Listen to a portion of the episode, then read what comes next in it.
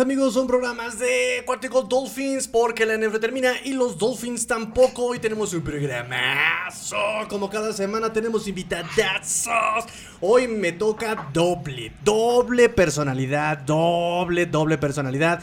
Hoy nos encontramos con fanáticos, analistas, especialistas, bien acercados, allegados a los De Chicago, equipo también hartamente tradicional, hartamente antaño, hartamente con harta historia.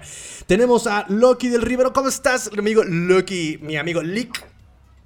Muy bien, hermano, ¿cómo están todos? Gracias a todo el, el mundo Dolphin, a toda la Dolphin Nation por recibirnos el día de hoy en este programa maravilloso de Tigrillo que lo hace de maravilla. Es un placer estar aquí. Muchísimas gracias por la invitación, hermano. Y gracias por haberme puesto junto a esta super celebridad que tenemos allá abajo. Como no, y obviamente se refiere al buenísimo Juancho Name 34. ¿Cómo estás, Juancho? Cuéntanos, ¿por qué 34? Hijo, pues eh, antes que nada, muchísimas gracias por la, por la invitación, Tigrillo. Eh, un, un, placer estar acá, poder hablar con, contigo de, los Bears, obviamente también de tus Dolphins, que, son un gran, gran equipo con muchísima afición en, México y de habla hispana, eh, y con el buen Loki del Rivero. ¿Por qué el 34? Bueno, pues todos lo saben. Eh, el número 34 para los Bears representa nada más y nada menos que, que todo lo que es el equipo, que es Sir Walter Payton para mí que no, no, es, no, es, cualquier persona. En la NFL todo el mundo debe conocerlo por el premio del hombre del año también. Por supuesto, Walter Payton.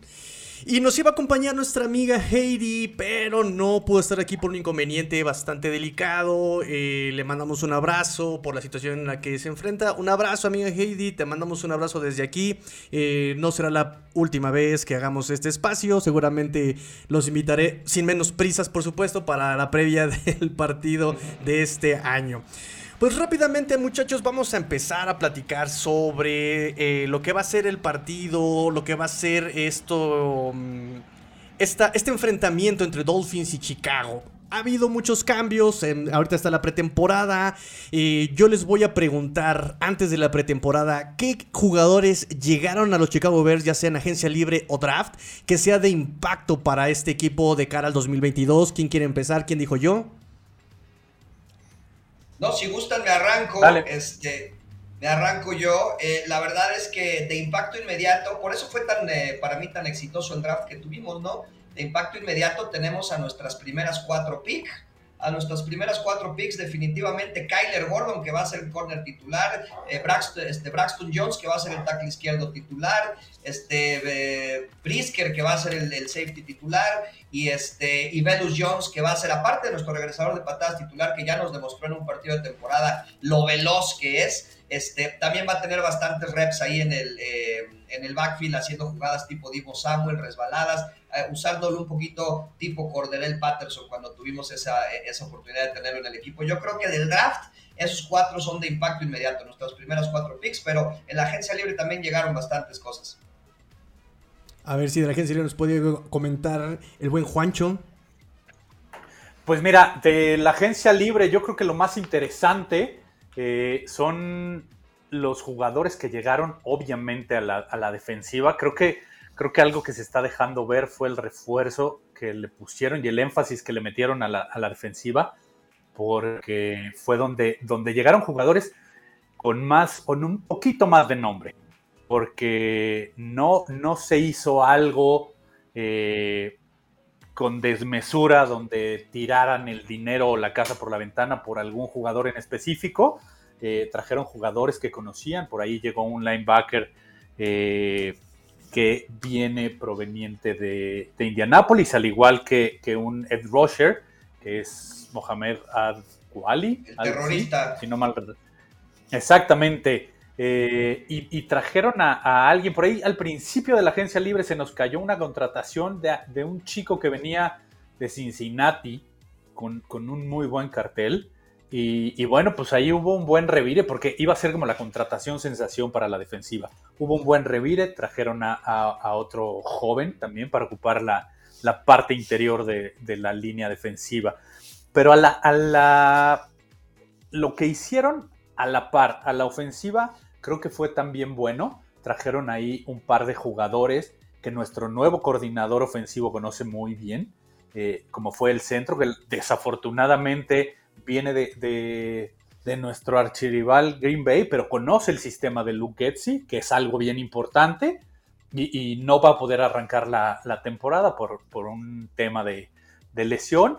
Y también llegó un receptor eh, para apoyar a, a Darnell Mooney, el señor Pringle, que, también tiene muy buenas, muy buenas cosas eh, y es algo que le va a dar profundidad al, cuerpo de receptores de, de, los Bears. Y bueno, obviamente todo lo que hicieron con el reacomodo del staff, vamos a, vamos a tener cosas bien interesantes.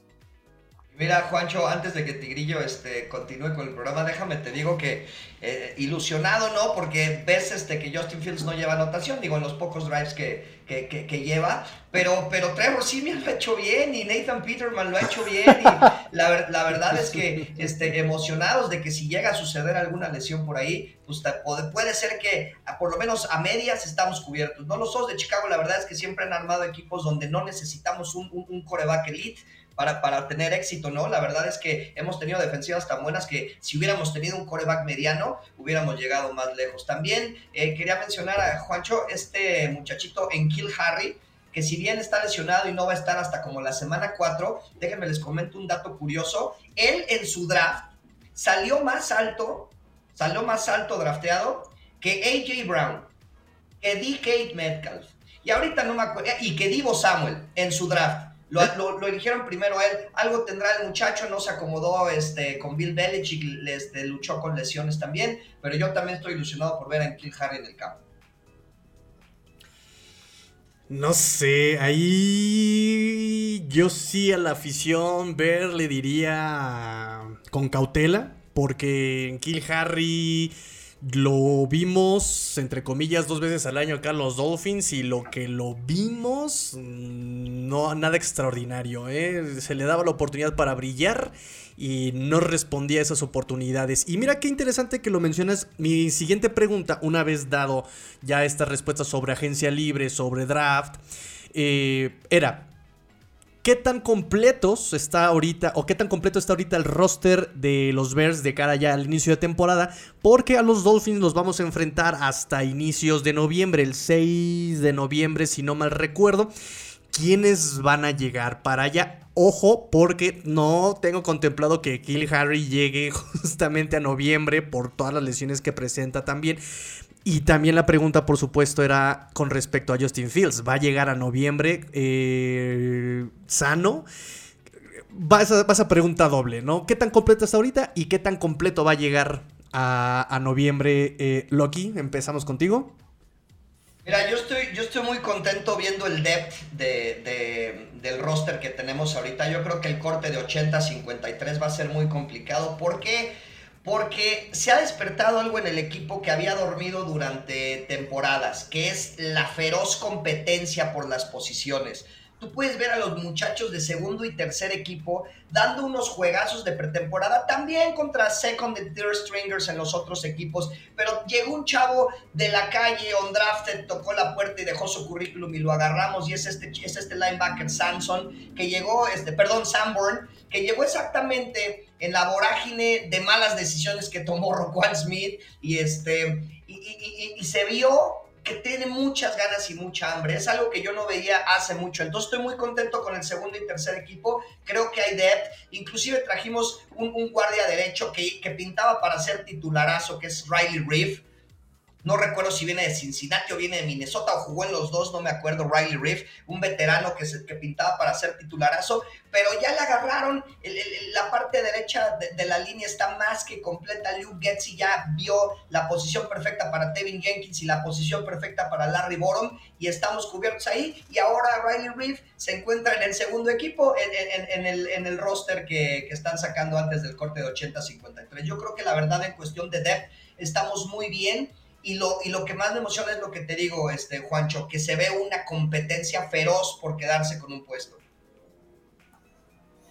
Sí, sí, como bien mencionas, hay, hay mucha competencia. Digo, a mí, siendo muy honesto, y, de hecho, entre los aficionados de los Bears llegan a decir que soy pesimista, pero busco ser bastante congruente. Eh, creo que el depth chart de, los wide receivers sigue siendo pobre. Seguimos cojeando, porque si bien seleccionamos, exacto, si bien seleccionamos a Bellows Jones eh, y tenemos a Darnell Mooney, eh, Pringle está lesionado, Harris está lesionado, pero en realidad alguien que digas, híjole, es que este jugador va a hacer la diferencia para que eh, Justin Fields pueda hacer una gran dupla, yo creo que no. O sea, seamos honestos, nuestro depth chart de wide receivers, yo lo compararía como, como aquella época en la que teníamos a Johnny Knox, a Earl Bennett, a Devin Hester, que cumplían, pero no eran, pero no eran algo extraordinario, simplemente cumplían. Y, como bien mencionas, la, parte de, la O-line, yo creo que en el momento que, establezcan perfectamente quién va a ser eh, los, los cinco titulares, va a empezar a tener estabilidad y eso le va a dar pauta al equipo para que vaya creciendo. Pero eh, creo que esas son las dos, las dos líneas que a mi parecer siguen siendo débiles en, en los Bears y lo cual a mí me hace dudar de nuestro ataque es muy interesante. Se, ve bien este Colt Kemet, ¿no? Ya sabes que los alas cerradas se desarrollan entre su tercer y cuarto año, entonces este, pues se ve bien el chavo. Yo lo he visto, eh, la verdad, con manos más seguras que la temporada pasada. Y, mira que son juegos de pretemporada, entonces, pues por ahí podemos pensar, Juancho, que, que tiene un poquitito más de ayuda este Justin Field este año, ¿no? Sí, y no olvidemos que el Tyren es la mejor, ahora sí que el mejor amigo de los corebacks. Eh, ahora, me parece que Phil se enfrenta a muchas cosas nuevas también. Ahorita lo vamos a tocar un poquito más adelante, pero primero quisiera yo ir a comentarios que están haciendo aquí los que estamos en vivo. Nos dice eh, René Trejo, ¿extrañarán los Bears a Mitch Trubisky? Justin Fields luce como un coreback correlón, que es justo un poquito lo que platicamos. ¿Qué opinan? ¿Lo van, a, extrañar a Mitch? Yo creo que no, por el simple hecho de que el retrasado este con dos neuronas funcionales de Matt Nagy ya no está en el equipo. Entonces, este, yo creo que Justin Fields es un coreback con talento, tiene brazo, es el coreback más efectivo de la liga, es el número uno de la liga en jugadas de rollout. Este, yo creo que si va a tener que correr por su vida en dado caso, es muy, es muy exitoso en, salir de la bolsa y, tirar el pase, es muy efectivo, muy, este, se me va la palabra en español, muy, accurate, muy... Mm, eh, preciso. Preciso. Preciso. Es muy preciso, es muy preciso en, ese tipo de jugadas y además tiene eh, este, la, condición atlética para también ganar yardas él por sí mismo, ¿no? Entonces yo creo que no lo vamos a extrañar. Y antes del comentario de Juancho, quiero recordarles que estamos celebrando la Semana de los Alas Cerradas y tenemos aquí a la persona que revolucionó la posición de ala cerrada, que es Mike Ditka. Antes de Mike Ditka, los alas cerradas eran un tackle extra. Después de Mike Ditka, ya nada fue igual, mi querido Juancho. A ver, presume el jersey, presume el jersey. Ah, ahí está. Mike Ditka. no se alcanza a ver, pero ahí está. Eso. Eh, ahora sí vamos con el comentario de Juancho. Eh, sí, digo, efectivamente creo que no vamos a extrañar a, a Mitch Trubisky. Eh, desafortunadamente para el Chavo y para, para los Bears, le tocó ser seleccionado en el mismo draft que otros dos grandes corebacks, lo cual siempre va a estar y, va a ser un estigma tanto para él como para Ryan Pace, el ex manager de los Bears, y, para Matt Nagy. Eh, entonces, no creo que lo suframos. Justin Fields es alguien que tiene demasiado talento, al menos físico. Falta que lo pueda demostrar. ¿Por qué digo falta que lo pueda demostrar? Porque al final el año pasado, para él fue una broma. porque Matt Nagy no lo supo ocupar. Matt Nagy eh, eh, era, como, como dice el buen Loki, pues alguien con dos neuronas en el cerebro, que mientras una pensaba en, tirar un pase, la otra pensaba en tirar otro pase. entonces, algo, algo irreal donde no había congruencia. Tienes un coreback muy efectivo en los rollouts, como bien lo menciona Loki. Y, si ves la estadística, los Osos de Chicago el año pasado fueron el equipo con menos play actions, con menos rollouts, lo cual pues te, quita una ventaja para tu cover, para tu, eh, para tu coreback, cuando esa es una de sus principales herramientas. Entonces, si, si este año, y yo creo que lo hemos visto un poco, Lugetzi tiene, tiene un esquema muy diferente donde, donde le da permiso al coreback o le da chance de, cumplir la función de, de un coreback moderno ¿Y por qué digo moderno? Porque los corebacks hoy en día ya no son corebacks de bolsa de protección. Muy interesante. Eso le va a ayudar. Está súper interesante lo que dices. Montana. Se acabaron los Montana, se acabaron los Marino, ya no es el perfil de coreback de la NFL moderna, definitivamente. Es, es la época de los Justin Fields, es la época de los Daniel Jones, de los Josh Allen, este, de los Lamar Jackson, es, es definitivamente otra época. Y fíjate, este Tigrillo, fíjate, Juancho, no hemos mencionado, ya que estamos hablando de ayuda para Justin Fields, no hemos mencionado que tenemos un corredor de más de mil yardas por dos años consecutivos y por fin tenemos un, un, este, un coordinador ofensivo que se va a casar con el juego terrestre al contrario del retrasado mental que teníamos como este, que abandonó completamente el juego terrestre y que la única vez que, se, que, mandaba jugadas terrestres eran jugadas entre el centro y el guardia y, era la único que se le ocurría. La verdad es que también esa es una herramienta David Montgomery, además que traemos detrás de él a Khalil Herbert, otro gran corredor. Es muy interesante todas estas similitudes que estoy escuchando, porque acá con Tua más o menos fue lo mismo. Un par de coordinadores ofensivos que no servían, pero, pero, ni para las infantiles, o sea, así se las pongo, ¿no? Este, ni siquiera para saber cuándo correr una 3-6 poder, una 3-7 poder, ni para eso sabían. Em, entonces, la, esperanza es ese cambio del esquema ofensivo, por ejemplo, para Contúa. Eso me parece algo muy, muy interesante. Eh, un cambio que todavía no sabemos cómo puede suceder en Bears, porque pues ahorita pretemporada te guardas muchas cosas, todavía no vemos en su máximo potencial a Justin Fields, y por lo que me están diciendo va a ser muy interesante ver a Bears, porque tal vez veamos, me imagino, pienso, un, un tipo que eh, Ravens el año pasado que corría todo con Lamar Jackson en read options, en, bootlegs, en rollouts. Eh, nada más que Justin Fields se le ve un poquito más el esquema de, pasador. Otra pregunta, digo, mm, eh, hablando en NFL histórico, sí, el futuro tal vez sean los corebacks corredores, pero ¿cuántos coreback corredores han ganado un supertazón? Esa es mi pregunta. No, en eso tienes, mucha razón. Dale, dale, mucha, tienes mucha razón. Eh, esta NFL moderna le cuesta, o, sea, cuesta mucho trabajo entenderla, porque justo estos, estos eh, corebacks, corredores, como, como de un perfil más, más universitario, más de college, eh, a la hora de la hora, creo que los grandes coordinadores defensivos saben detectarlos, saben leerlos muy bien y entonces saben hacer los ajustes necesarios.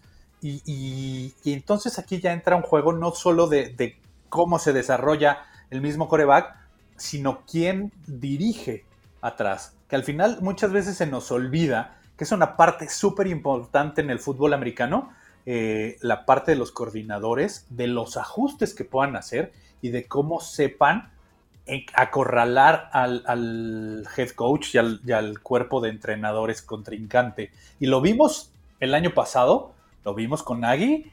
¿Cuántos juegos no acabó perdiendo por el simple hecho de no saber ajustes? El coordinador de enfrente o el entrenador de enfrente supo hacer los ajustes necesarios y Matt Nagy se quedaba así, o sea, le tiraban las Barbies y ya no sabía ni cómo recogerlas y no sabía cómo, cómo seguir jugando a la comidita. Así. Y nos pasó también en el Super Bowl contra Indianapolis por no saber ajustar a lo que era el juego, un, clima que cambió de un momento a otro. Este, abandonamos el, juego terrestre con Thomas Jones, que o sea, tenía el partido pintadito para él, un partido con lluvia, un partido muy trabado. Este, y bueno, pues Peyton Manning por no haber ajustado, pues ellos sí ajustaron y nos hicieron lo que nos hicieron. Muy bien, muy bien. Voy rápidamente con comentarios porque se me están este, juntando varios. Voy rápido, rápido, rápido, rápido, rápido. Nos dice Roberto García. a ver, Juancho trae mucha gente. No, por eso no te quiero eh, desahogar los comentarios, se me están acumulando. Eh, Roberto García nos dice, a ver a qué horas, ¿eh? ¿Cómo son, eh? Ya estamos aquí, ya estamos aquí. Universo NFL en español. Dime, dime. No, no, saludos a Robert, a Robert García. Eh, nos dice Universo NFL en español. Saludos de los amigos de Universo Dolphins México. Invitado de lujo es el Loki. Yeah. Eh, tercia de Haces, saludos, Go Bears, nos dice Roberto García, Diana Jiménez, hola, Bird Down, apoyando y saludando, muchas gracias, Diana, René Trejo, ya comentamos la pregunta de Mitch, em, nos dice Universo, Kill Harris, si es un boss, lo hemos tenido en la división y eh, lo quemó todos los cornerbacks de la división, yo creería más en Veluz, y si él gana el titular, no tiene nada que hacer Harry, ya bueno, ya lo comentamos un poquito. Eh, una duda, los amigos Osos se llevaron en trade a Jaquim Grande, nuestro los Fins, pero ¿por qué lo dejaron ir a los Browns si fue Pro Bowl con los Bears? ¿Qué opinan de este jugador eh, y su paso como Bear? Jaquim Grant. Yo creo que todo es parte de la renovación y el reequipamiento, ¿sabes? La verdad es que no estoy muy enterado cómo estaba su contrato. Estoy seguro que Jaquim Grant era un gran velocista, también demostró ser un gran regresador de patada. Yo creo que estábamos muy bien cubiertos ahí. La verdad yo no entiendo, no entiendo por qué lo dejamos ir, así como no entiendo por qué no le pagamos a Cordero el Patterson, pero la verdad es que no lo comprendo. A mí me hubiera gustado mucho que se quedara. Eh, Juancho, ¿algo sobre Jaquim Grant? Eh no, fíjate que a mí me gustó mucho lo que hizo el año pasado con los Bears. Fue, fue un jugador de estos que, llegan y te sorprenden porque estaba fuera del radar de, te puedo apostar que del 95% de los aficionados a los Bears no lo teníamos en el radar. Cuando llega eh, y empieza a dar eh, muestras de lo, que, de lo que trae ese chavo, dices, ojalá se quede. Pero como dice Loki, con esta, con esta nueva reingeniería, por llamarlo de esa manera, a la, reconstrucción que está viendo en los Bears, obviamente iban a haber jugadores que, iban a, irse porque venían de la administración anterior. Eso es, eso es obvio y todos lo sabemos. Cuando llega un, nuevo director a una empresa, dice, a ver, pues yo veo tales, tales, tales empleados de la administración anterior, yo no los quiero porque ya están viciados, quiero unos nuevos. Que, vengan conmigo y que yo los traiga. Y eso es normal, es normal en cualquier empresa y recordemos que un equipo de fútbol americano es una empresa. Claro. Claro, claro, claro, claro. Y como cualquier cosa, nueva administración, nueva gente. Claro, claro. Y hay que empezar con el proyecto, la idea que yo tengo. Claro, claro, es algo este, bastante lógico lo que nos comenta el buen Juancho. Eh, los osos están en un año de consolidar novatos y saber que su coach y su gerente son los indicados y ser muy activo en la próxima agencia libre, nos dice por acá. Eh, nos dice, lo que no me gusta es que Raquan Smith se les va a ir sin dejar draft para el equipo. Lo mismo que le pasó con Allen y Mac. Yo diría que mejor se vaya de una vez y deje que capital de draft. ¿Cómo ven? Bueno, la verdad es que Roquan Smith, vamos a empezar este, por el principio, ¿no? Roquan Smith no tiene agente. Se, se, fajó en un standoff, en, en, un este, duelo con, con Ryan Pauls y desgraciadamente no entendía bien su situación. Eh, pudo haberse llevado 95 millones de dólares que estaban en la mesa, que le hubieran hecho el, linebacker mejor pagado de la liga después de, de, Darius Leonard.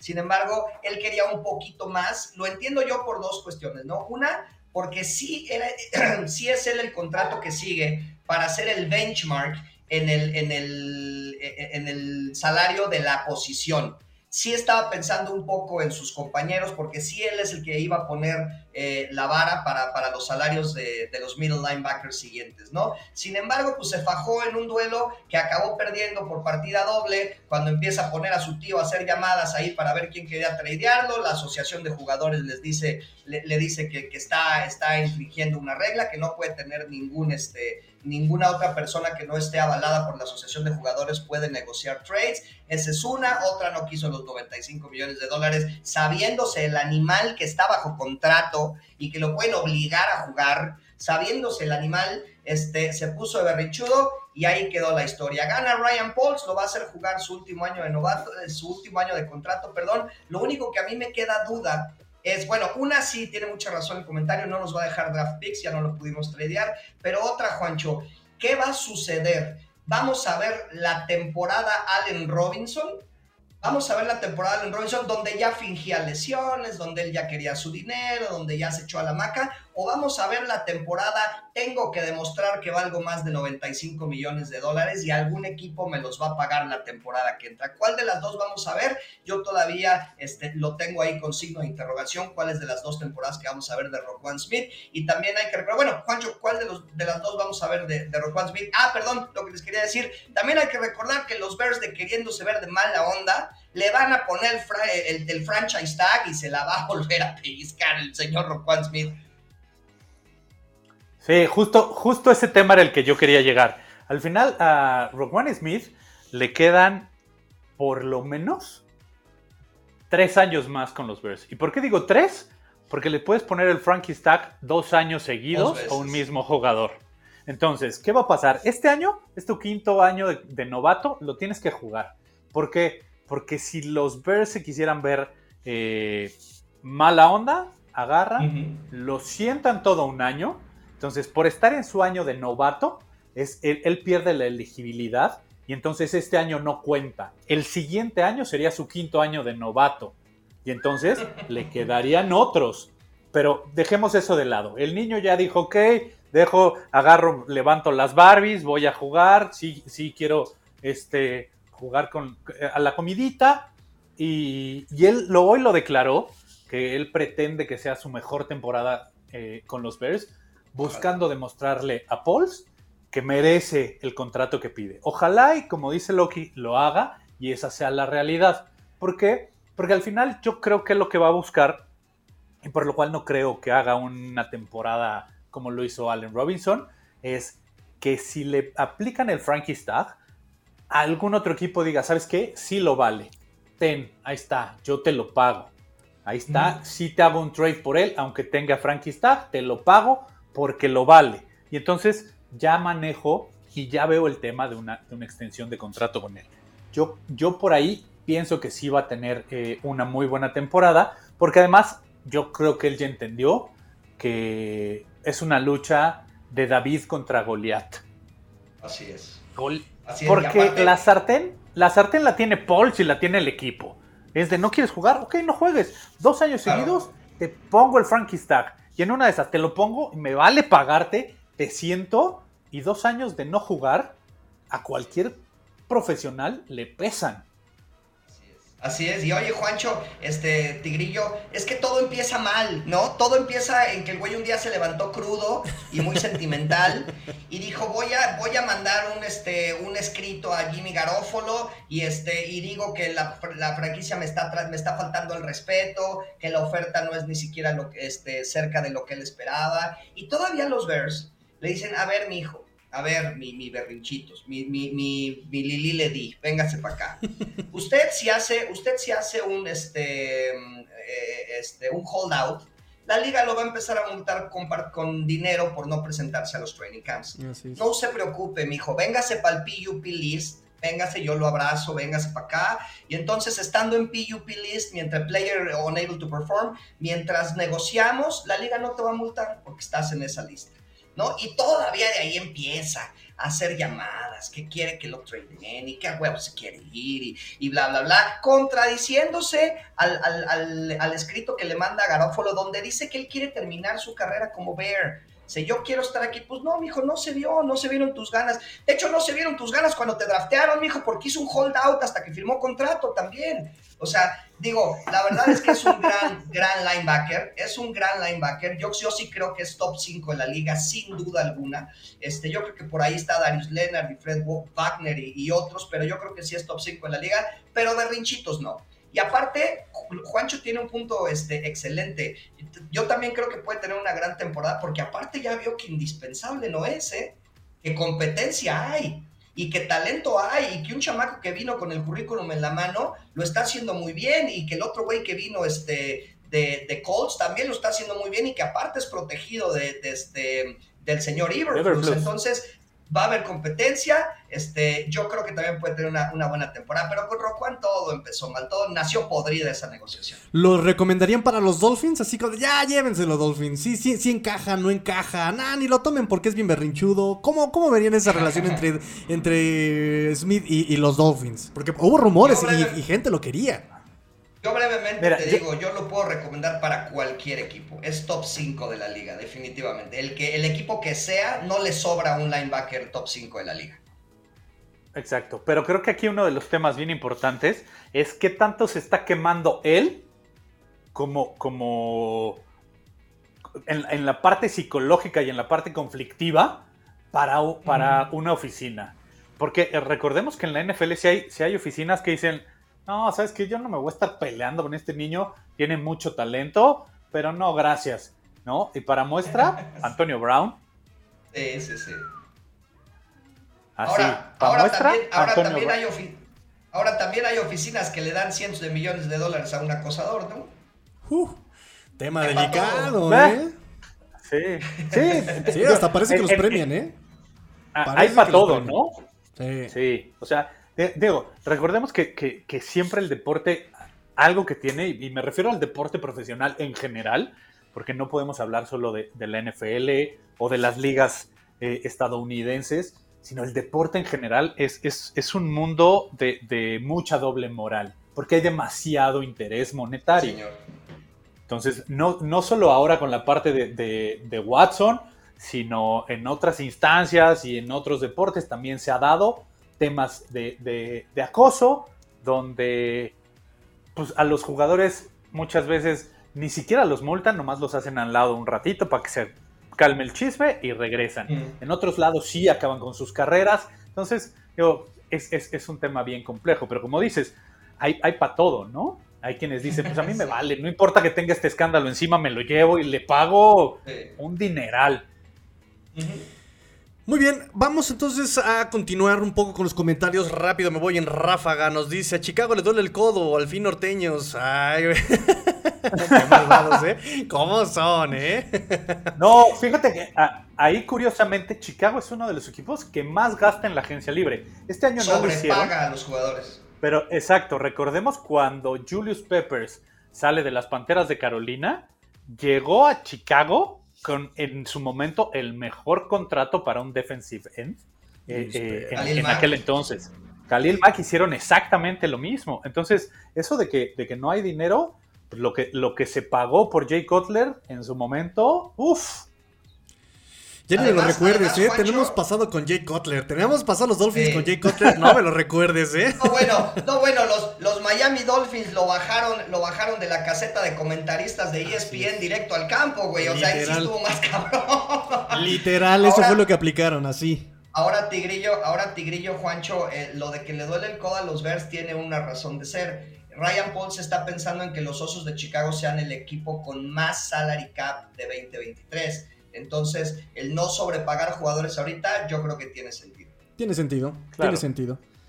Eh, vamos rápidamente. Eh, Adrián López nos dice con respecto a los corebacks, dice simple, ahí tienen los dos corebacks del último Super Bowl, ni Borrow ni Stafford son corredores. Antes Brady tampoco es corredor, el coreback debe lanzar preponderantemente para durar y ser exitosos. Bueno, pues, tiene un punto. Recordemos a Cam Newton que no eh, duró muy poco con respecto a los contactos que tuvo.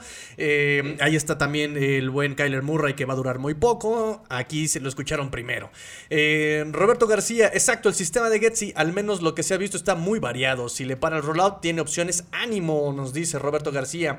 Em, nos dice Adrián López, no va a ocurrir, no les da su salary cap para darle dos veces seguidas la etiqueta de franquicia, seguramente a Smith no se refiere. Sí nos da, vamos a uh. ser el equipo con más dinero el año entrante. Wow. nos da. Mira, nos dice eh, Roberto García, Antonio Roquan Smith Brown es un nombre deportivo. sí, es que es, es el berrinchitos. Sí, sí, sí, sí. Por cierto, ahorita mencionaste a Darius Leonard y ahora quiere que lo llamen Shaquille Leonard. Eh, nada más, más. Me acordé nada más. Tigrillo, ¿cómo ves nuestra primera del 2023 por Racón? Nos falta un linebacker a un lado de Baker. De hecho, si no es coreback, parece pick. La siguiente posición más floja es el linebacker interno. Hay que ver cómo se desarrolla el buen Channing Tindall. Hay que ver, pero si este año vamos a batallar harto por el centro. Y ahora, justamente. Tigrillo, venga. Ese comentario, de, ese comentario de tu público es maravilloso porque, este, apilándolo a lo que dijo Juancho hace rato Valía Rocuán una primera. Valía. Después del berrinche, yo creo que ya no. Sí, no. vale una segunda, una segunda del siguiente año y una tercera de 2024, yo creo. Justamente por el... Es que sí bajan sus bonos, claro. desmadritos. Por supuesto. Sí, claro. Incluso aquí lo dice eh, un comentario más. Dice, siempre es mejor tener un jugador que quiere jugar a uno que no. Siempre lo he manejado aquí. Yo prefiero jugadores que quieran demostrar, que tengan hambre, a alguien que esté nada más por el bono, por la publicidad, por... O sea, no, no me valen. Y tenemos de ejemplo, problemas particularmente en Dolphins, a Nick Niram, un chavo que fue on draft free agent en 2019 y que se ha visto por esa hambre cómo se ha ido desarrollando, desarrollando, desarrollando. Y ahí está cumpliendo y versátil además, donde lo pongan, él cumple. No sé qué ejemplos tengan ustedes de este tipo de jugadores en Chicago. No, mira, simplemente la verdad es que Sanborn, brinca, Sanborn brinca del, octavo equipo de Fademac, brinca al, equipo, al segundo equipo en un juego. Es alguien que trae ganas, No, y, simplemente eh, para no irnos muy lejos, en el pasado tuvimos a Nick Kiwatowski, que también llegó de Undrafted era, un gran linebacker y desafortunadamente ahí la administración anterior decidió que él no era parte de, lo mandan a los Raiders, ahí ya no tiene, tiene gran futuro. Pero otro ejemplo contrario a esos es, por ejemplo, Alshon Jeffrey. Alshon Jeffrey en su última temporada ya no quería jugar con los Bears y, él ya, era un Allen Robinson, o sea, fue el antecedente de Allen Robinson. Decía, yo ya no quiero jugar aquí, bla, bla, bla. Y ya era como, ah, ya. Exacto. ¿no? Y esos son otros claros ejemplos. Como dices, yo prefiero jugadores que, entren a, la cancha y se rompan el alma a, tres güeyes súper pagados que, sea así de, ah, sí, yo soy una diva y, pues como tal me tienen que tratar. No, compadre, así no funciona. No, así no. Y aquí menos, ¿eh? Aquí en Chicago menos. Voy a hacer una pequeña pausa comercial si me lo permiten amigos. Primero, eh, recomendarles a todos los que nos están escuchando que se suscriban al canal, por favor. Vamos empezando, vamos, tan noble, está chiquito, picioso. Eh, vamos empezando este canal. Eh, y para apoyar el canal amigos, estamos vendiendo estas playeras chulada. Ignoren al modelo. Ahí está. Ay, ay, ay, Ahí está. Eh, estamos vendiendo las playeras, amigos. Todo lo que se recaude va a ser para mejorar el canal. Eh, se las dejo. Échenme un tuitazo. Échenme un tuitazo. Échenme un tuitazo, muchachos. Arroba Gold Dolphins. Arroba, arroba Master-Tigrillo. Ahí están, este. Ahí están las redes sociales. Eh, si quieren playeritas, ahí pueden pedirlas, amigos míos. Rápido, comentarios y. No. Vamos con una pregunta para ustedes, amigos Bears, amigo Loki, amigo Juancho. pregunta. Este ataque, suponiendo que lleguemos completos hasta mm, noviembre, ¿por dónde puede Bears pegarle a la defensa de los Dolphins? ¿Qué es el punto más fuerte de Chicago y cuál es el punto que puede atacar débil de los Dolphins? Cuéntenme un poco cómo lo han visualizado. Es que fíjate, mi querido Tigrillo, que aquí vamos a empezar con algo, este, mi querido Mau Ríos, que nos está viendo de Universo Dolphins y, de Universo NFL en español. Este, yo aquí te voy a decir algo. Yo para el, yo para el juego contra ya ni siquiera veo a Tua Taigo Bailoa como starter.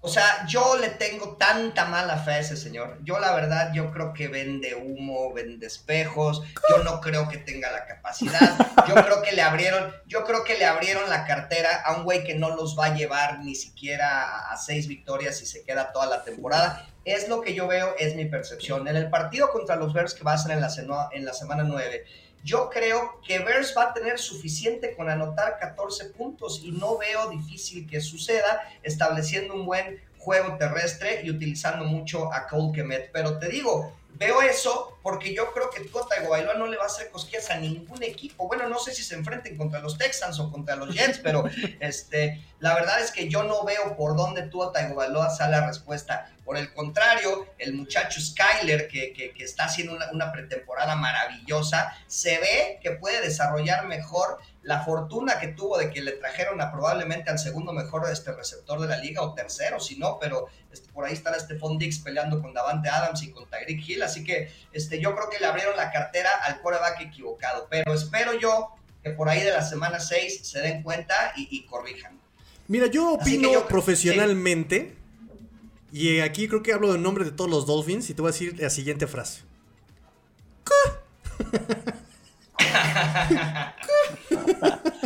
A ver, Juancho, cuéntanos, cuéntanos tú. Ahorita doy mi réplica, pero está muy interesante lo que dice eh, el Loki. Pero a ver, a ver, Juancho, cuéntanos tú. Mira, yo creo que, como bien lo mencionaste, uno de los puntos débiles que tiene hoy en día la defensiva de, los Dolphins es, justamente la parte central. Y, esta parte central, eh, creo, que, creo que si alguien es capaz de explotarla, es Lugetzi. ¿Por qué? Porque lo aprendió perfectamente eh, durante las últimas tres temporadas, estando en Green Bay, de cómo nos pintaban la cara juego tras juego, mandándonos rápidos dentro, atacando el centro de la defensiva. ¿Por qué? Porque si, si Roquan Smith estaba lesionado, no teníamos a alguien que, en realidad pudiera apoyar este, esta parte. Entonces, el ataque hacia los linebackers interiores con, con la velocidad de los receptores y, con la fortaleza de los, de los Titans, eso va a ser fundamental para ese juego. Ahora, yo, yo creo que la mente del nuevo entrenador de, los Dolphins va a hacer que la carrera de, de, Tua genere un poquito más de lo, que, de lo que estamos esperando. ¿Por qué digo de lo que estamos esperando? Porque al final, los que no somos tan aficionados o los que no somos aficionados a los Dolphins, aunque somos aficionados a la NFL, eh, pues obviamente no lo vemos eh, semana tras semana. Seguimos resúmenes, pero yo creo que es un, tipo que tiene capacidad, que puede hacer las cosas bien. Tampoco estoy diciendo que va a ser un Lamar Jackson, que va a revolucionar y que va a ser el nuevo Dan Marino de, los Dolphins. No, yo creo que va a ser un coreback cumplidor con los Dolphins. Y, digo, a mí, a mí, de no ser por esa temporada del 85 donde nos quitaron el invicto, es, un equipo que, no me cae mal y, me gustaría que, les vaya bien porque, porque son equipos tradicionales que generan que, la NFL se mueva de una manera distinta, que no solo se quede ahora en estos nuevos equipos y, en estos nuevos auges, sino que los equipos de tradición sigan ahí, sigan manteniendo toda esta, toda, eh, esta escuela y esta expectativa. Entonces, yo, creo que esa es, esa es la, fortaleza o por donde los Bears podrían atacar en esa semana 9 a la defensiva de, de los Dolphins. Sí, me hace sentido, me hace mucho sentido. Carlos Rocha nos dice, gran programa, Carlos Rocha, saludos a mi bro Loki. Ah, bueno, ahorita viene Loki.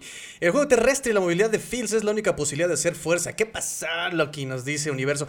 Y ahorita viene justamente un comentario y, tiene mucho que ver con lo que estábamos platicando al principio. O sea, viene la respuesta. En ese sentido, eh, mira qué bueno que llegó eh, eh, Loki.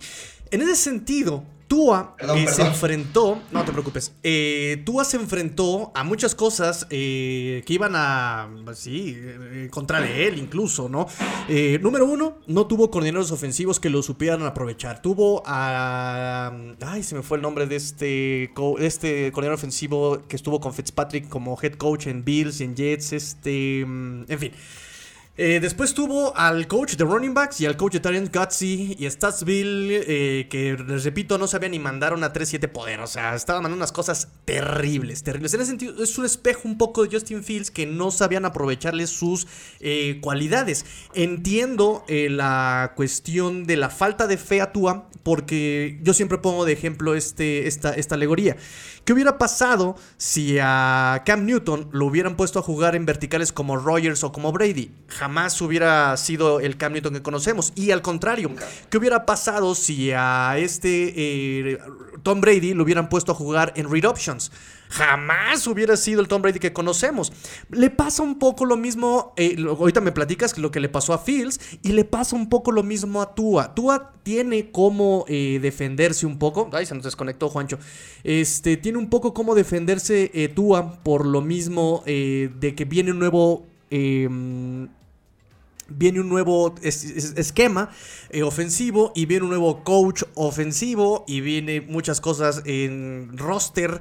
Además él ya se siente más sano, además él ya se siente más dueño de la, del, del campo, del equipo, más confianza. Entonces, si bien no va a ser exactamente el Dan Marino, como bien dice Juancho, va a ser un Tua. Y esperemos que sea más productivo que lo que han podido ofrecerle los coordinadores ofensivos y el coach Flores y el roster que tenía. De hecho, me dio mucha risa cuando en estas prácticas fue un youtuber, le fue a cachar pases a Tua, se le caían de las manos y el comentario de todos fue, bueno, Tua está acostumbrado a que sus receptores le tiren los pases. También eso tiene mucho que ver, ¿no? Esa es mi réplica, un poco. Nos dice Roberto García, Glennon para Dolphins. No, ¿qué pasó, ese, ese sí sabe robar, ¿eh? Ese sí sabe robar. Otro ejemplo, otro ejemplo de lo que dice Juancho de que nosotros sobrepagamos jugadores sobrevalorados. Y gracias por los buenos a, a ese agente, a ese agente lo debería de contratar Rogan si quiere conseguir su, su, contrato del mejor eh, linebacker. Seguro. A esa gente hay que hacerle un estatua en algún lado, cabrón. No mames, güey. ¿Cómo tiene trabajo este señor todavía? Yo siempre lo he manifestado. Yo cuando sea profesional y me codé con, con Breeze y me codé yo con Troy Aikman allá en los, este, los palcos de los de NFL, quiero a la gente y al representante de Kirk Cousins y al al de Joe Flaco. Son malísimos y siempre tienen chamba los canijos. No, pues Joe Flaco en algún momento fue el coreback mejor pagado de la liga. Bueno, pero eh, recordemos que Joe Flaco, bien o mal, tiene un Super Bowl. O sea, bien o mal, bueno, sí. Lo, ganó la defensiva. Yo siempre digo, lo, de, lo ganó la defensiva, no Joe Flaco. Lo ganó la Philly Special. Con, Trey Burton, que también fue nuestro ala cerrada. Desgraciadamente es un chavo que tiene muchos problemas mentales. Y al cual este, también se le pagó brutal. También, también. Chicago, los norteños que sí sueltan la, lana. Robert García, ya pon de lo tuyo, hombre. Que, que no haya agua, pero que haya dinero, hombre. Bueno, entonces, recapitulando a la ofensiva, eh, me hace sentido. Los Chicago Bears le pueden pegar a la defensiva por, eh, por un juego rápido, por dentro, eh, pases slant, pases a la zona intermedia a los linebackers. Me, hace sentido. Me hace sentido. Yo creo que esa, puede ser la clave. Por lo que hemos visto ahorita, todo puede pasar hasta noviembre, pero eso puede pasar. E, eso me hace sentido hasta ahorita, hoy día, con la ofensiva de Chicago. Ahora vamos a la inversa. Eh, los Dolphins, ¿dónde le pueden pegar a su defensiva? Con lo que tenemos y con lo que tiene ahorita Chicago. una de las cosas más terribles que sufrimos el año pasado, y lo podemos ver, nos podemos remontar al primer juego de la temporada contra los Rams, donde si tú ves las estadísticas, los Osos de Chicago dominan absolutamente en todo, en primeros y dieces, en tiempo de posesión, en pases más largos, en, en este, etcétera, etcétera. ¿Cómo nos acaba este Matthew Stafford? Con dos bombazos de 70 yardas y los dos para anotación. Lo que nos puede hacer este, Miami es aprovechar la velocidad de Tarek Hill definitivamente y de Jalen Waddle, por supuesto, otro gran receptor este, em, para nuestro perímetro novato, ¿no? Este, la verdad es que yo creo que por ahí podría ser la clave. Yo no veo cómo puedan establecernos un juego terrestre. Yo no veo cómo este, vaya a librarse de la presión este, Tua Taigo Bailoa. Sin embargo, yo creo que si le dan un segundito extra para buscar a sus velocistas en 40 yardas o más, yo creo que por ahí nos pueden pegar. Juancho, ¿qué opinas? Totalmente de acuerdo. Totalmente de acuerdo. Y digo, por ahí yo, yo creo que también algo, algo que se nos olvida como aficionados a los Bears, que, es por lo que te digo que luego dicen que soy muy pesimista, es que, vaya, tenemos a Rock One Smith. Si tiene una gran temporada, ya la hicimos. Pero sus complementos de linebackers interiores tampoco es que nos hayamos reforzado de una gran, gran manera. Entonces, ahí vamos a depender mucho de qué tanta presión pueda poner nuestra, nuestra línea defensiva. Recordemos que este año, que este año los Bears están regresando a, una defensa 43. Eh, entonces, yo creo que por ahí, ¿qué tanta presión puedan ponerle los Bears a, Tua para que no, no nos mate con, con, pases al centro y con ataque hacia el centro? Porque obviamente, pues a Rockon Smith lo vas a poner eh, con, con, el mejor jugador de, de la ofensiva de, de los Dolphins, que va a ser Derek Hill, ¿no? Si lo pones hacia adentro. Y si no, como dice Loki, par de bombazos, y ahí es donde se va a ver de qué está hecho tanto nuestra defensiva como el brazo de Tua. Sí, efectivamente. Ahorita el tema con ofensiva de los Dolphins es la línea, es, justamente la línea ofensiva. La línea ofensiva ahorita está generando muchas dudas a pesar de que ya se trajeron a Frank Smith como coordinador ofensivo y que fue quien desarrolló la línea ofensiva de Chargers el año pasado. Y también se trajeron a Matt Applebaum que hizo eh, relevante la línea ofensiva de Boston College el año pasado. Se trajeron al mismo Mike McDaniel, pero aún sigue siendo una duda esta línea ofensiva. Eh, en Alabama demostró. Dime, dime, dime, dime. Perdóname, no, no, no. Termina con lo de Alabama y solo, solo recuerda que te quiero hacer yo a ti una pregunta. Échale. Perfecto. Eh, en Alabama tú eh, podías hacer los pases largos, pero obviamente tenía las herramientas, tenía la línea, tenía los wide receivers. Ahorita aquí tiene los wide receivers. El tiempo, por supuesto. Tiene a eh, me parece que no olvidemos que esta ofensiva apunta para, para ser versátil. Eh, puede ser ahí, si no con los wide receivers, ¿qué digo? Eh, Mustard eh, es versátil, puede cachar pases. Y el mismo Chase Edmonds puede cachar pases. Entonces, eso se los pongo a ustedes como una pista para ver qué pueden defender de, de esta, de esta ofensiva. Adelante, Loki, con tu pregunta. Fíjate que yo platicaba este, con un buen amigo de, no sé si pueda meter el gol de mi programa. Adelante, adelante, dale. Este, este, un buen amigo del programa que es Memo Schutz, recalcitrante fan de los Delfines de Miami. Y yo platicaba con él en la semana y, y comentábamos, oye, de la manera en la que abrieron la cartera los Delfines de Miami, yo creo que la misiva es, vamos a ganar a pesar de tu Ataigo Bailoa, ¿no? Que era, que era, era lo que yo platicaba con él ¿Tú crees, Tigrillo, que dependiendo del éxito de esta, de esta temporada, sea el último año de Tua Tagovailoa en los Delfines de Miami?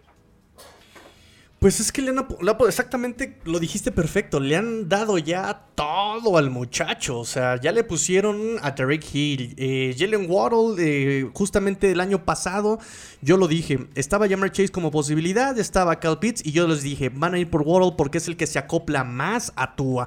Eh, ya le trajeron línea ofensiva, ya le trajeron corredores, ya le dieron las llaves de la casa, le dijeron, tú eres el papá de los pollitos, tú eres el que va a llevar y comandar este ejército. Eh, tú se ha visto más desenvuelto, más tranquilo, menos tenso. Eh, yo creo que efectivamente este año mucha afición Dolphin dice, vamos a llegar, están obligados a llegar a postemporada. Y otra parte dice, están obligados a ganar dos en postemporada. división, Y con esa conferencia, exacto, está muy canijo. Pero yo más bien apunto algo más tranquilo que es, este año es el primer año de McDaniel.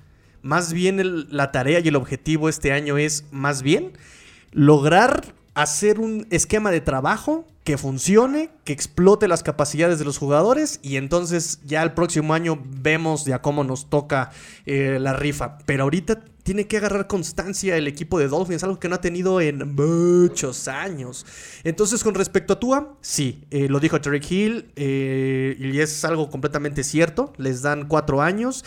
Este año Tua tiene que probar que por lo menos es funcional y que puedes usarlo como pilar. Y repito, McDaniel ya jugó con un brazo de corneta como Garópolo.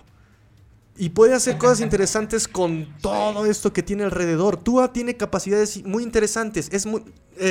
no tanto por el comercial de Tariq Hill, pero ya desde antes de Hill nosotros sabíamos que, que, Tua es muy preciso. Tiene un release muy rápido. Tiene lecturas. Lee muy rápido también Tua, ¿no? Lees uno, dos, pum, ya tiré, ya disparé. Eh, puede aprovecharse. Pueden aprovecharse esas, esas colegas con Tua ya está sano, ya lo vimos lanzar mucho mejor en la mecánica de lanzamiento, ya se desenvuelve el torque, todo el cuerpo, cintura, cadera. Entonces, me parece... Me parece que puedes explotar a este muchacho todavía. Eh, más bien aquí hay que ver si Tua este año eh, puede tomar buenas decisiones en el juego.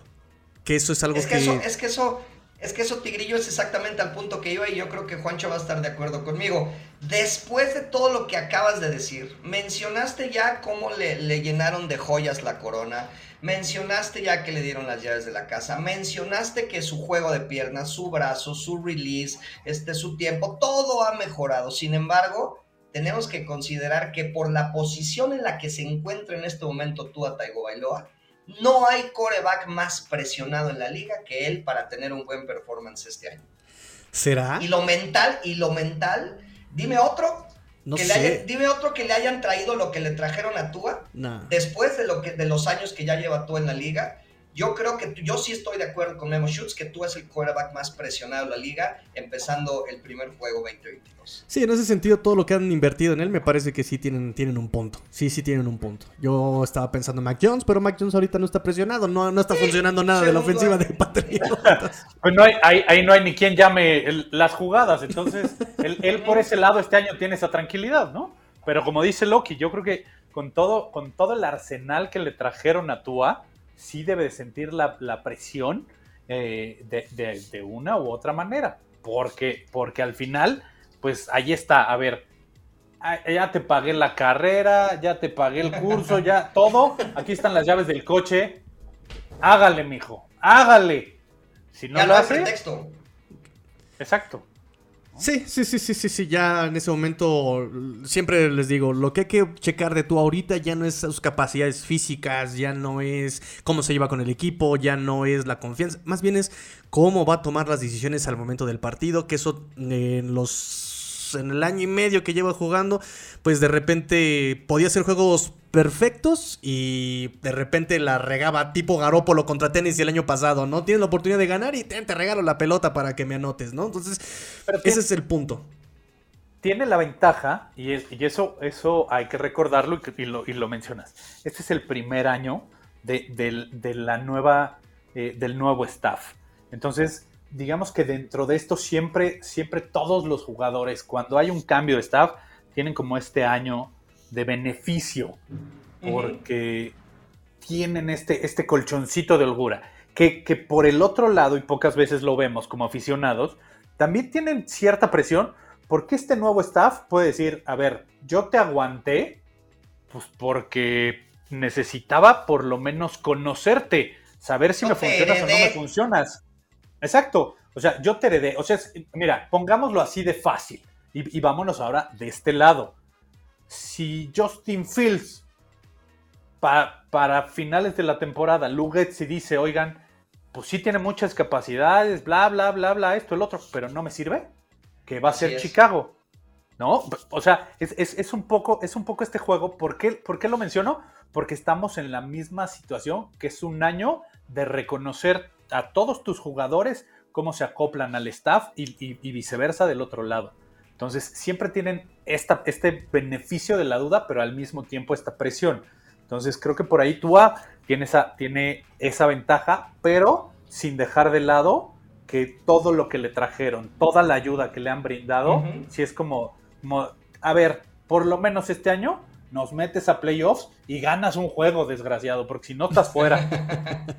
sí, claro. Y bueno, en el comparativo tiene razón este Juancho, sin embargo, pues hay que considerar que Justin Fields entra a su sophomore year, apenas entra a su segundo año, a Tua ya lo aguantaron bastante, a Justin Fields no le trajeron el talento que le trajeron a Tua, entonces yo creo que el muchacho, la parte mental le va a jugar este, de verdad muy fuerte. Sí. Sí, sí, sí, sí. Mira, bueno, eh, a favor de Tua, yo sé que por ahí este Robert García anda, que se defienda Tua. Tienes razón, tienes razón, que se defienda Tua.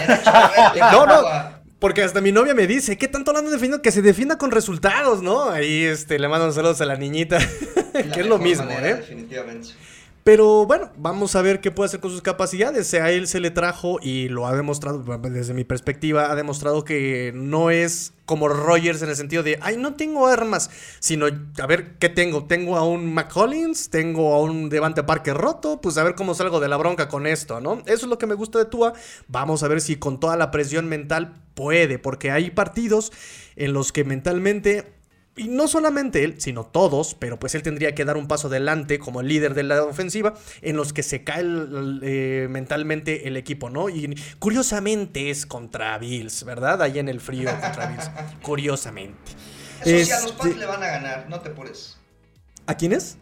A los Pats le van a ganar, no te Sí, por favor. Y empezamos, me parece que acá en Hard Rock Stadium y cerramos en Boston, me parece. Entonces va a estar Ay, ya quiero que empiece esto. Eh, muchachos, ya llevamos una hora aquí platicando, lo cual digo, yo me puedo pasar otras dos platicando. Eh, comentarios finales acerca de este partido Chicago contra Dolphins. Eh, digo, espero podamos volvernos a ver a una, esa semana del partido, pero por ahora, ¿Qué debemos conocer que, se nos haya, que nos haya faltado en este, en este programa de Chicago Dolphins?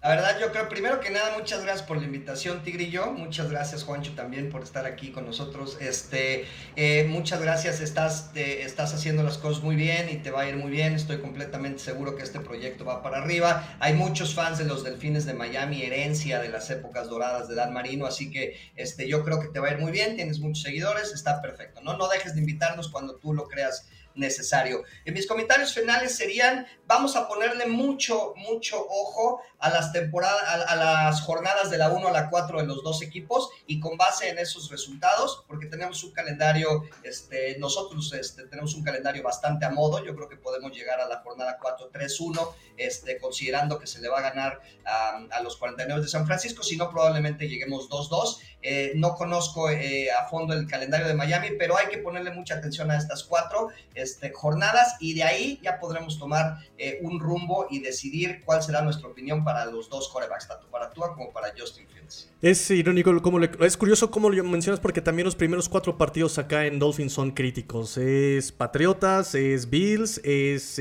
Bengals y Ravens. O sea, también son divisionales. Si me preguntas a mí, Tigrillo, 0-4 van a llegar a la jornada 5 si me preguntas a mí.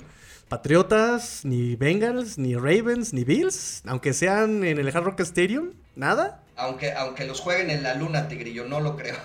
Wow.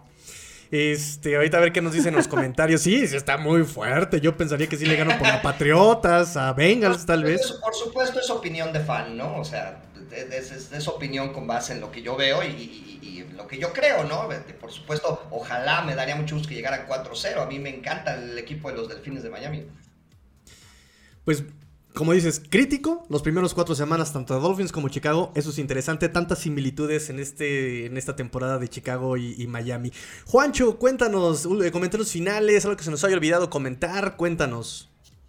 No, yo creo que eh, algo que debemos recordar, y lo mencioné hace, hace rato, son dos equipos y somos dos equipos y dos aficiones históricas en la NFL. Eh, el, gran apogeo de, nuestros equipos a últimas fechas fue en los años 80, cuando los Dolphins tenían a Marino, cuando Chicago estaba Walter Payton y, nuestra gran defensiva. Creo que, creo que eso, eso siempre es bueno que, equipos como los nuestros retomen su nivel. Ahora, yéndonos y abocándonos a esta temporada, como lo menciona Loki, yo creo que las primeras cuatro o cinco jornadas siempre son fundamentales porque son el verdadero termómetro de, cómo va a ir el equipo. Eh, yo creo que los Dolphins le pueden sacar el juego a los Pats. ¿Por qué? Porque es un nuevo esquema. ¿Por qué? Porque eh, los Dolphins llegan con un nuevo entrenador, llegan motivados y podrían por ahí dar esa sorpresa. La verdad es que a, Baltimore veo complicado que le ganen, a los Bills todavía mucho más complejo, eh, pero siempre al ser juegos divisionales eh, son, son juegos muy apretados y cerrados. Pero yo creo que, yo creo que por ahí eh, Dolphins pasando estas primeras cuatro jornadas llega 1-4 y vaya, los Bears, de igual manera, yo creo que, yo creo que nuestro arranque es un poquito más holgado que el de, que el de Dolphins, porque son un poco, los juegos son un poquito más a modo. Entonces por ahí vamos a ver qué, logramos a, eh, rescatar de, estos encuentros. Ahora, ya yéndonos hacia, hacia lo que es nuestro encuentro, señores, siempre en la jornada 9 es cuando ya traes un chorro de lesiones ya muchos jugadores empiezan a sentir la carga de la temporada, entonces hay que ver cómo se va desarrollando esto, porque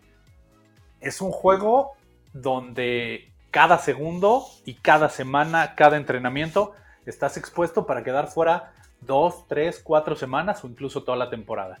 Y muchas veces son piezas claves que te pueden dañar toda una gran, gran, gran temporada que ibas llevando. Se te cae una pieza y ¡pum! Adiós se, viene para abajo todo. Entonces, creo que, creo que por ahí eh, el tema de las lesiones siempre es importante, llegando a esta semana 9. Así es, así es, y ya es noviembre, ya empieza a pegar el frío, los golpes duran un, un poco más, pero bueno. Bueno, en Miami no pega el frío. Miami no hay frío nunca, güey. Sí, no, e, ese calor de Florida, chavocho. Por eso tiene que aprender la localidad, sí, lo que es lo, lo, local. Dolphins en esos primeros cuatro partidos contra Bills y contra Patriotas, porque cerrando el frío se me congelan hasta el cerebro. Este, pues muchachos, muchísimas gracias por estar aquí. De verdad, muchas gracias por su apoyo. Recuérdenos redes sociales, dónde los podemos encontrar, qué están haciendo, sus proyectos. Si quieren hacer comerciales, adelante, a mí no me importa. Echen con, con comerciales, no pasa nada, mucho mejor para mí, para que la gente pueda conocerlos, buscarlos y pues que esta red NFLera deportiva se haga más, más, más grande. Empezamos contigo, Loki, cuéntanos dónde te encontramos. Claro que sí, a mí me pueden encontrar en Twitter como arroba leak del Rivero. Ahí estoy este, subiendo información todos los días de los Osos de Chicago. Y además en Facebook es donde me encuentran más activo. Yo coordino y administro 34 grupos de los Osos de Chicago.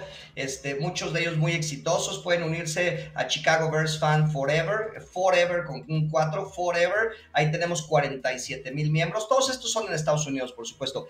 The Bears con 10 mil miembros. True Bears Fan Zone con 33 mil miembros. Todos esos los, los administro yo. Pero en México, para los Osos de Chicago, que nos quieran seguir, estamos en Osos MX, en Chicago Bears México y en Chicago Bears México fans. Asimismo, si son fans de la NFL en general, sigan el grupo todos somos NFL. Ahí los esperamos. Yo contesto todos los mensajes, acepto todas las solicitudes de amistad. Así que con mucho gusto, ahí les podemos informar tanto de los Osos de Chicago como de la NFL. Y no dejen de ver el programa Yarda Cero todos los miércoles a las 9 de la noche. Mañana tenemos programa y estamos analizando la lista que saca la Asociación de Jugadores de la NFL de los 100 mejores jugadores entrando 2022. ¡Wow! Un trabajo genial. Qué bueno que, tuvieron el tiempo de acompañarme. Qué, qué, grandes personajes. Eh, Juancho, vamos contigo. Dime, dime. Eh, no, siempre, siempre, Juan, siempre hay tiempo para, acompañar, eh, para acompañarte. Gracias. Adelante, Juan. a mí me pueden encontrar en Twitter como arroba juanchoname34. yo participo en el podcast y en la edición de Sin Límite al lado del buen Jorge Gaxiola en el espacio de fanaticosos. A la comunidad de fanaticosos nos encuentran en Twitter como arroba fanaticososcom, todo seguido. Eh, y tenemos varias ediciones. Por ahí nos acompañan, tenemos la edición de Birds Girl, que está liderado por Nasle y la acompaña Heidi y Alma. Tenemos al buen Antonio Contreras, tenemos a Paul, tenemos a Matos es una comunidad que, si bien no tiene tantos seguidores como las de Loki, siempre buscamos incluirlos a todos, incluirnos entre todos los aficionados de los Bears y entre todos los aficionados de la NFL, que eso es lo más importante, hacer que la NFL siga creciendo a nivel Latinoamérica, a nivel habla hispana, y más hoy en día que la NFL decidió voltear hacia España eh, a, ver ese mercado y, hacia México, que somos un gran puente para todo lo que resta de Latinoamérica. Entonces hay que hacer crecer esa comunidad. Váyanle a quien le vayan. Siempre, siempre es bien grato y, súper enriquecedor poder tener una charla como el día de hoy contigo, Tigrillo, de, de, gente que sabe, de gente que conoce y que sea algo de aficionados para aficionados a lo mejor alguien sabe más que, otros, entonces él te aporta algo, tú le puedes aportar algo a alguien. El chiste es siempre, siempre estar en, un constante crecimiento y hacer que la NFL se siga difundiendo entre toda la gente de México y de habla hispana. Pues muchas gracias. Tigrillo, Tigrillo, si me das 30 segundos, eso que dijo Juancho es maravilloso porque Hay nuevos, hay nuevos fans año con año, por supuesto. Gente que nos ve, este, que está indecisa por un equipo, que le va a un equipo porque fueron campeones. Ustedes están en lo correcto. Y si no saben algo, pregúntenlo, porque no todos sabemos todo, que no les dé pena. Si ustedes quieren ir a un equipo por un jugador, pues a donde se vaya ese jugador, síganlo y cómprense un jersey de los Patriotas y un jersey de Tampa Bay. No, no, ya no, los románticos como nosotros de los años 80 ya casi no existimos. O sea, la NFL, lo importante es que siga proliferando. Ahora con este nuevo esquema de home market areas que saca la NFL, donde le asigna un país a cada equipo, es algo maravilloso. En España están haciendo muchas cosas con los ojos de Chicago. En México está este, los 49 de San Francisco. Por cierto, yarda cero, cobertura completa desde el Estadio Azteca eh, para el partido 49 de San Francisco. Ahí vamos a estar en la cabecera este, del lado norte, creo. Pero bueno, ahí vamos a estar este, cubriendo el evento. A ustedes que no les dé pena nada Nadie, nadie nace sabiendo. Si ustedes tienen una pregunta, háganla. Si, que no les dé pena saber que, no saber cuál es la, regla de, que, qué qué jugadas se pueden retar, que no les dé pena este, no saber algo. Pregúntenlo y sigamos haciendo eh, que crezca la afición a la NFL. Si no quieren ir a ningún equipo, vean la NFL, sean aficionados de la NFL. Yo conozco este, y he tenido invitados, por ejemplo, a Pete Domínguez del Ritual NFL, ha estado en el programa y él no tiene equipo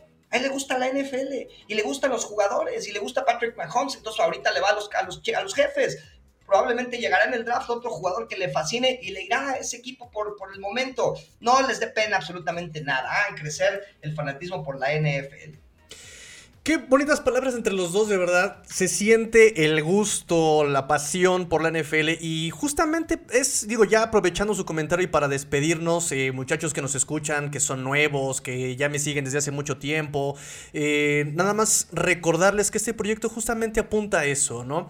Eh, muchas veces dicen, ay, es que ustedes sí saben, pero no sé por qué, en sí, ¿no? Por eso, sé porque justamente compartimos las opiniones. Acuérdense que datos que se privatizan, se estancan, se pudren, datos que se comparten, se convierten en información nueva y así podemos aprender y descubrir nuevas formas de disfrutar el deporte que es tan, que es tan rico en todos los sentidos, desde básicas, juveniles, profesional, en todos los países, México hay profesional, en Estados Unidos hay profesional, en España hay profesional también, es decir, siempre hay una forma correcta, siempre es correcto disfrutar del deporte eh, como aspiracional, mejorarse uno mismo cada vez, eh, apasionarse por algo conocer gente, es, y este, este proyecto apunta a eso. Este proyecto apunta a eso. Hacer divertida la NFL, hacer divertido el deporte y que se entienda para poderlo disfrutar de otras formas y siempre estar abierto a nuevas opiniones. Entonces, muchachos, me, encanta que compartamos ese punto de vista del deporte. Muchas gracias por su tiempo.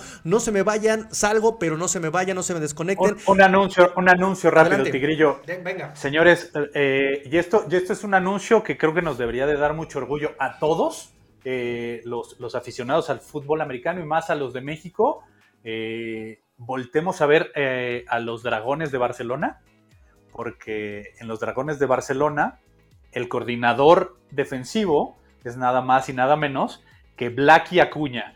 Blacky Acuña es, es, es, un entrenador y es un chavo que, que él surgió de Puma CU, de ahí fue creciendo, y, ha hecho una, gran, gran, gran labor al lado de, otros muchísimos grandes entrenadores de fútbol americano que hay hoy en día en México, y él ya está representando a nuestro país en el fútbol americano profesional de España. Entonces, volteemos a verlo y volteemos a apoyar ese tipo de personas que están haciendo crecer este deporte. Definitivamente. Y Tigrillo, el último anuncio. Felicidades, este, Esteban Gutiérrez, por haberse llevado el balón del partido en el partido de los 49 de San Francisco. Ver a un conacional triunfar en la mejor liga del mundo es maravilloso. Y eso viene desde abajo, o sea, eso tiene su fundamento desde la afición, desde los que estamos aquí en la trinchera, eh, disfrutando, analizando, e informando. De verdad, es toda una red, es toda una red y ahí se ven, digamos, un premio y tiene que ir expandiéndose, tiene que ir siendo eh, exponenciándose ese, ese, ese efecto.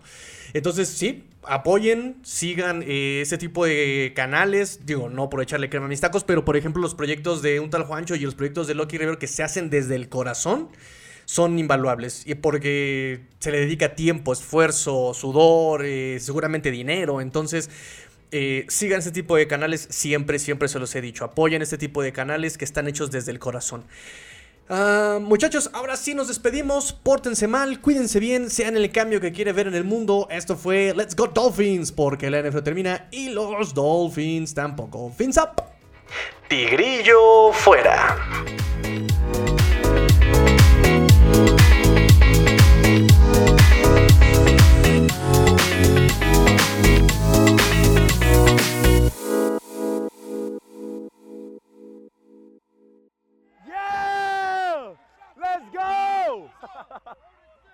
Let's go!